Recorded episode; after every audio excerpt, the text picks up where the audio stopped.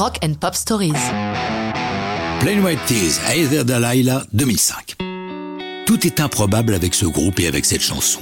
Heather Delilah n'a strictement rien à voir avec ce que Plain White Tees enregistre habituellement.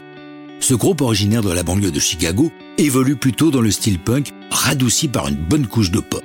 Pourtant, ce n'est pas sur Hey There Delilah que vous pourrez pogoter facilement. C'est une balade on ne peut plus romantique.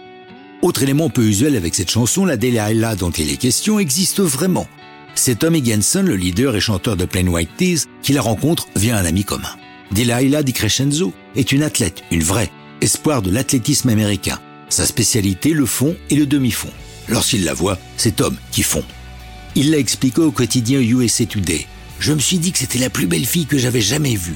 Je lui ai dit, j'ai déjà écrit une chanson sur toi, ce qui à ce moment-là n'était pas vrai, mais j'ai pensé que c'était un bon premier pas pour la draguer.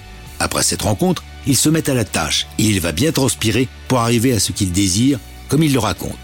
Je pense que c'est la chanson la mieux foutue de l'album. J'ai passé plus de temps pour écrire les paroles de cette chanson que pour toutes les autres. C'est une chanson guidée par le texte dont chaque ligne est importante et pourtant, finalement, elle est très simple.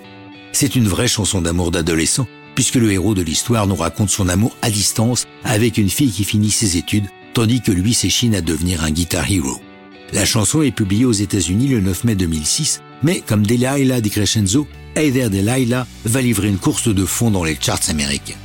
En effet, si elle parvient assez rapidement dans le top 10, elle est sixième le 23 juin, elle va ensuite grignoter une place par une place. Il va donc lui falloir six semaines pour devenir numéro un aux États-Unis ce sera tout aussi long de ce côté-ci de l'Atlantique, puisqu'elle ne sort en Angleterre que le 3 septembre 2007 pour atteindre la seconde place du hit briton.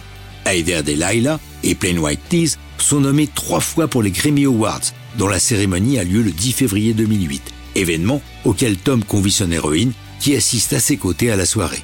Précisons cependant qu'au total, Delilah et Tom ne se sont vus que cinq fois, et que cette histoire est totalement platonique car la belle tête à quelqu'un dans sa vie, et que même la cour pressante d'une rockstar ne la fera pas changer d'avis.